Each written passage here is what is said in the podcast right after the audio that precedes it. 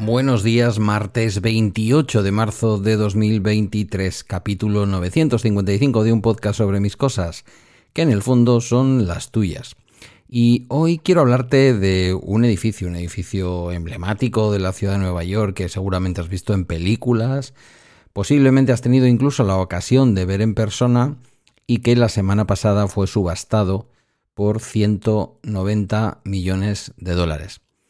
Em, se trata del edificio Flatiron, literalmente, traducción literal, algo así como plancha, pero plancha de las de planchar. Bueno, literalmente sería plancha de hierro pero hace referencia a esa forma eh, puntiaguda, como el final, la punta de una, de una plancha de las de planchar ropa, que es la que le permite ubicarse justamente en la intersección de la Quinta Avenida, la famosa Quinta Avenida de Nueva York, y la también famosa calle Broadway.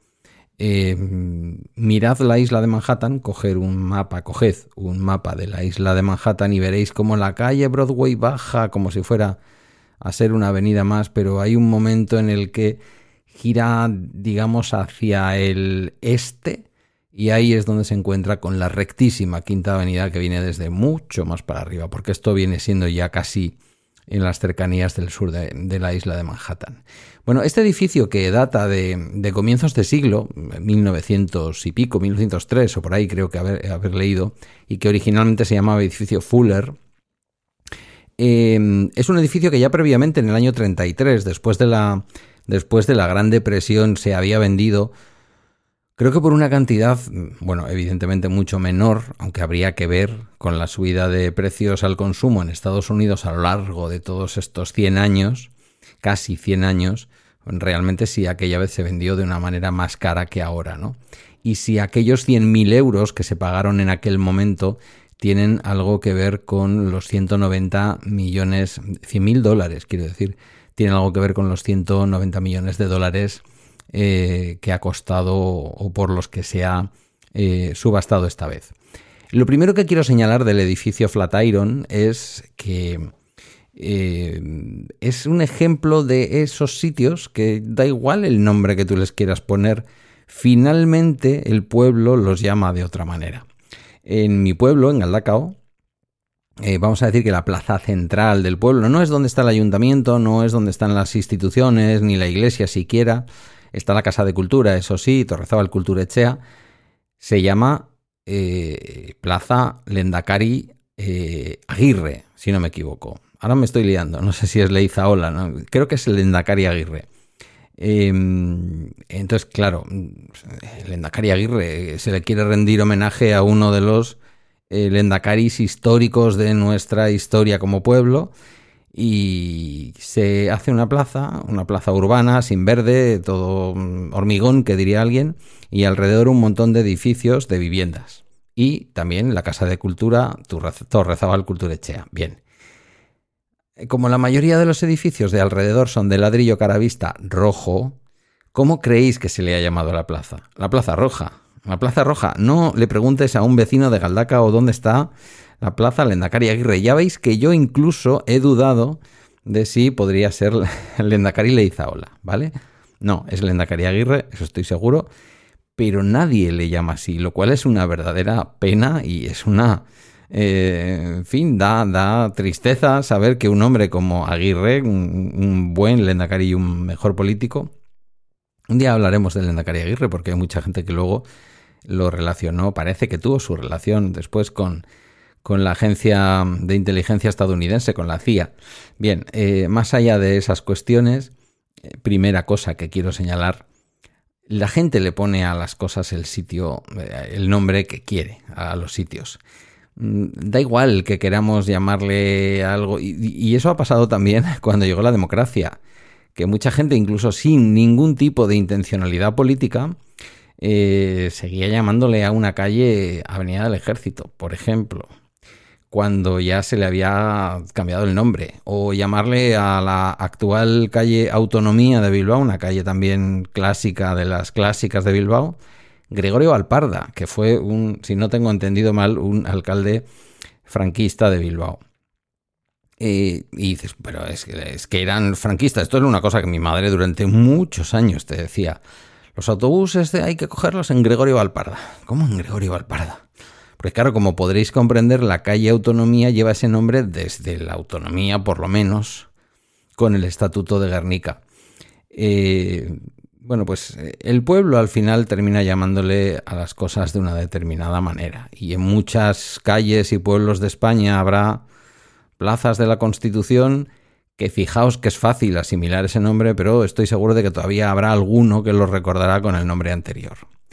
En el caso del Flatiron pasa esto. Todo el mundo, y cuando digo todo el mundo me refiero a todo el mundo, todo el mundo en todos los países del mundo que conocen la ciudad de Nueva York con sus iconos y con sus emblemas, conocen, eh, eh, no es el edificio Chrysler, no es el Empire State Building, no son las Torres Gemelas, desgraciadamente después pasadas a, la posteridad por otros motivos, pero sin ninguna duda el edificio Flatiron estoy seguro de que está en vuestras eh, cabecitas sin que tengáis que ir a buscarlo en una fotografía o en la Wikipedia. Si no es así, a buscadlo porque lo vais a entender. Bueno, pues ese edificio, que en un primer momento fue incluso considerado por algunos una verdadera aberración, llevaba como desde el año 2019 con verdaderos problemas. Se fue una agencia de publicidad que era la que ocupaba la mayor parte del edificio y el edificio estaba prácticamente deshabitado y sin uso, con cuatro propietarios que no se terminaban por decidir si renovarlo, si hacer obras, si no hacer obras, alquilarlo, de qué manera, cómo renovar los alquileres, qué hacer.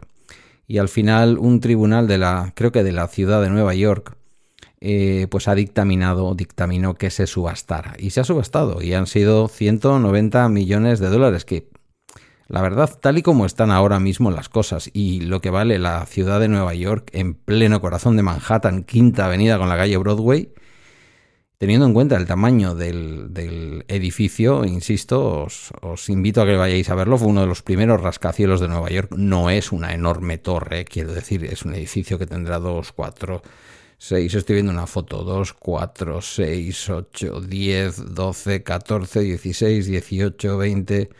Eh, aproximadamente unos 30 pisos de altura, tampoco es el edificio más alto de Nueva York, desde luego, sin, sin ninguna duda que no lo es, pero barato me parece. Que diréis alguno, ¿cómo se nota que eres vasco? No, no, barato me parece 100 millones, 190 millones de dólares, la verdad, en, una subasta. Bueno, en fin, no lo sé.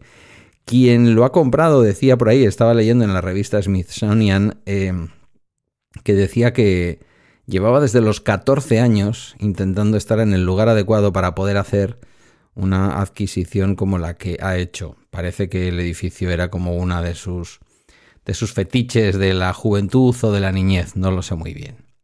Em, ¿Qué va a pasar ahora con este edificio? Bueno, pues eh, entre otras cosas se menciona que recientemente se descubrió que debajo del edificio había una especie de sótanos que estaban ahí como medio abandonados, que no se tenían muy en cuenta y que en algún momento debieron de formar parte del comercio minorista, no sé si de la restauración de Nueva York.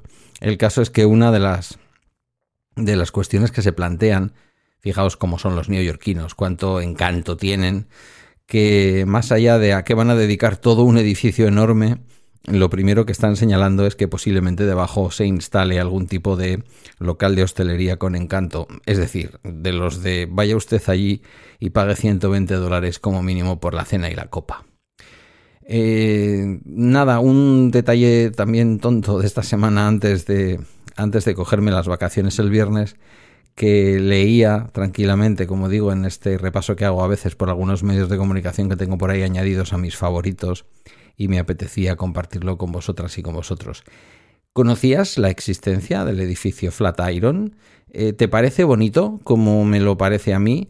Mm, yo estuve allí, ya lo he contado millones de veces, la única vez que he estado en Nueva York pues le tengo que sacar partido. Eh, y me pareció un edificio precioso, es tan bonito como parece y las fotos de cerca, mm, no quiero saber lo que pueden ser ahora esa esquina de Broadway con la quinta, con, los eh, grandes angulares que tienen los teléfonos móviles. Yo fui con una buena cámara en aquella época e hice mis buenas diapositivas que por ahí estarán en algún en alguna caja metidas en casa de en casa de Teresa.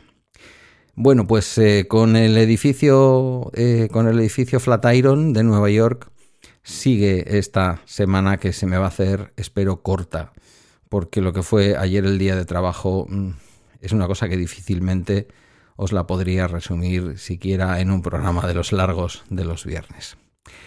Em, gracias una vez más por, por la escucha, gracias por estar ahí. Hasta aquí el bala extra de hoy. Como digo, agradezco tus comentarios o mensajes en la comunidad de Telegram y a través de balaextra.com, donde están, como sabes, mis redes y mis medios de contacto. Gracias por tu escucha y hasta mañana miércoles.